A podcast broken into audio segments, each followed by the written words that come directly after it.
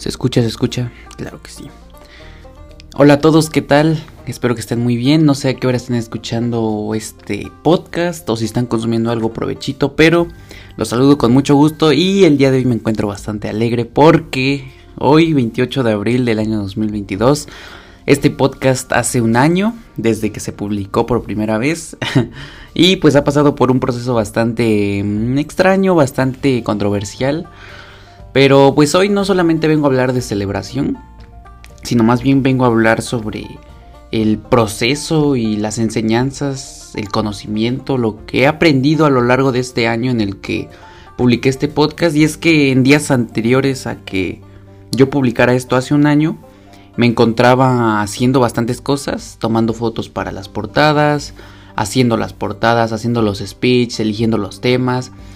Y hasta el día de hoy aún no he podido consolidar o no he podido fusionar algunos temas que he encontrado en los otros dos podcasts que realicé, pero eh, yo creo que este formato es bastante interesante, te da la oportunidad de expresarte sin que nadie te vea lo que estés haciendo, pero mucho más allá de eso, eh, muchas veces me pregunté cómo hacer contenido que no sea repetitivo, que no sea lo mismo que eh, ya de por sí estoy produciendo o estoy publicando en otras plataformas como mi blog o en mi canal de YouTube. Y fíjense que es muy difícil, ¿eh? porque lo que hacen los productores hoy en día es eh, hacer un podcast, cortarle varias partes y a esas partes irlas añadiendo a, a YouTube en diferentes clips. Pero bueno, eh, yo he decidido pues eh, publicar periódicamente, no diario. Y creo que este podcast ha tenido una buena aceptación. Eh, algunos amigos lo han escuchado, si alguien lo está escuchando, saludos.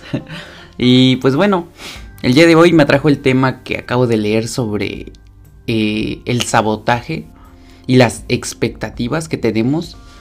Y como en el episodio anterior eh, hablaré un poquito sobre el ego, porque creo que cuando iniciamos cualquier proyecto nos encontramos de cierta manera anclados a una expectativa.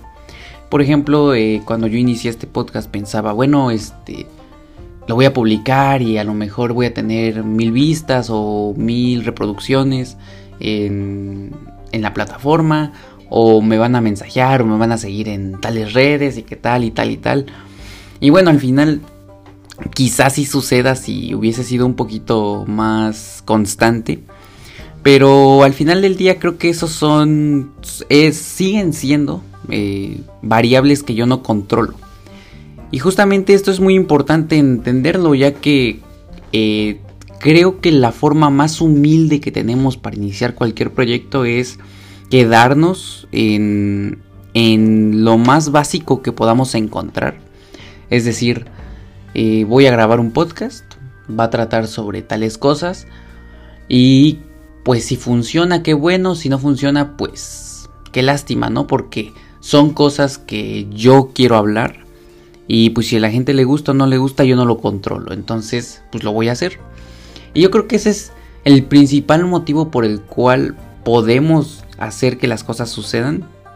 Y es que dejamos de lado toda esta eh, fama o toda esta eh, promesa que se vende en redes sociales, ¿no? De que alguien inicia y en dos meses ya consiguió un buen y tú llevas un año y todavía no alcanzas ni la mitad o al menos el 1% de lo que esa persona tiene, ¿no?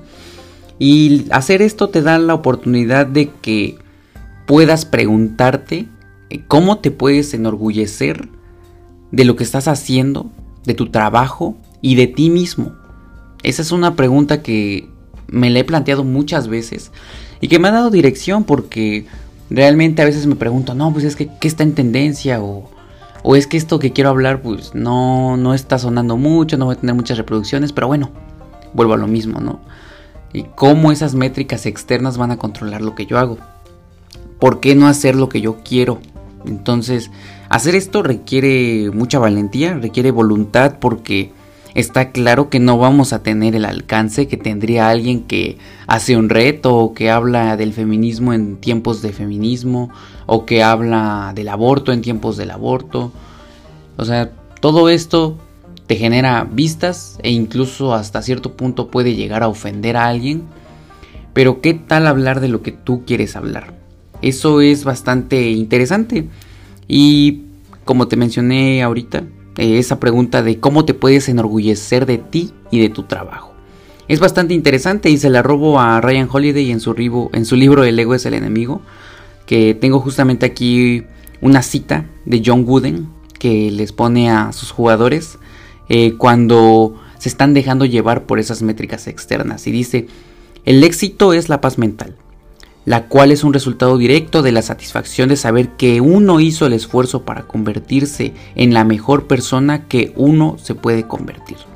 Y tiene mucha razón porque, de hecho, a lo largo de mi segundo libro y de mi tercero también hablo un poco, eh, hago referencia en que muchas veces eh, esperamos un resultado, pero no apreciamos el mismo proceso que nos ayuda a alcanzar cierto resultado. Y es tanta nuestra ambición que a veces nos olvidamos de que el, resultado es meramente un extra. Porque el proceso pues nos va a acompañar y muchas veces no le tomamos mucha importancia, ¿no?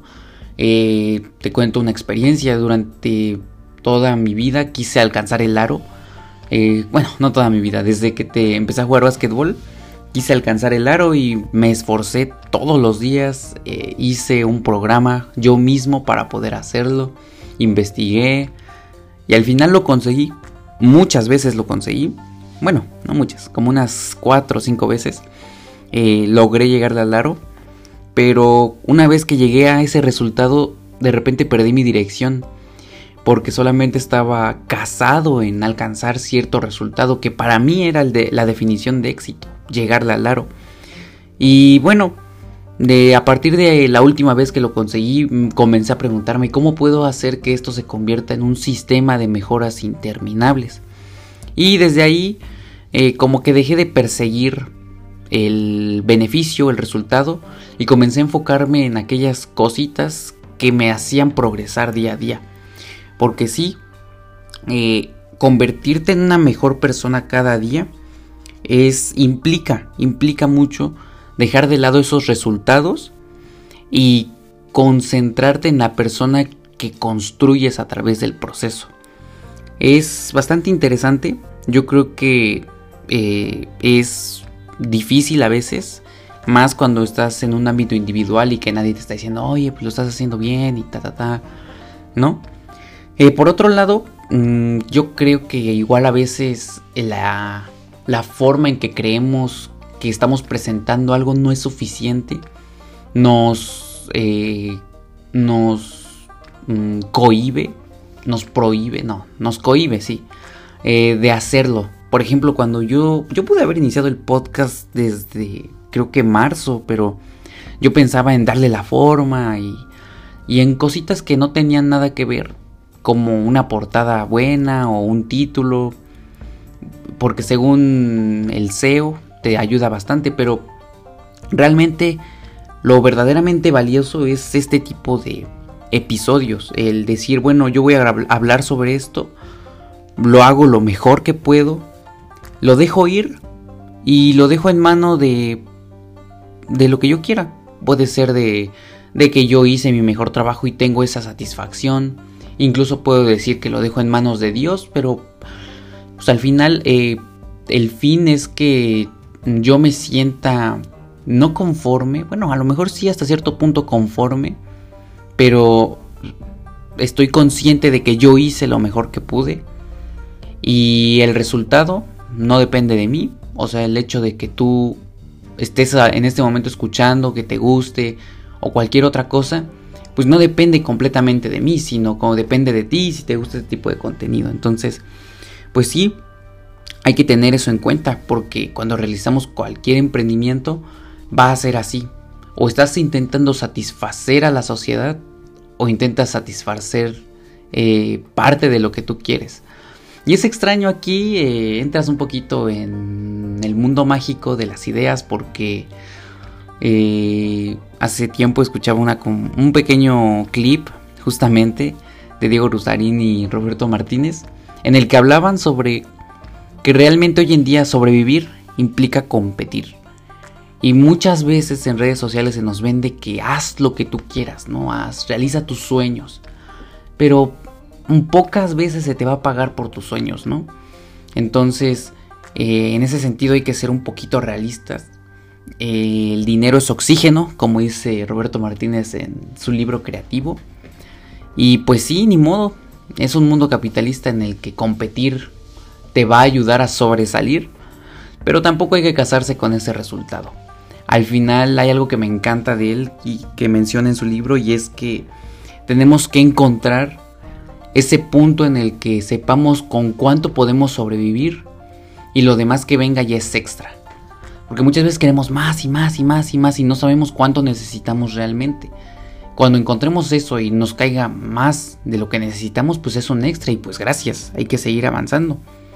Entonces, pues esto es a grandes rasgos lo que quería hablar hoy, eh, como conmemoración de este primer aniversario.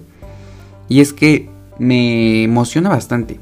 Me, me, agrada la idea de que ya pasó un año. Bien rápido. Y me quedé con ganas de hablar de muchas cosas. Pero pues yo espero que próximamente eh, publique episodios más periódicamente.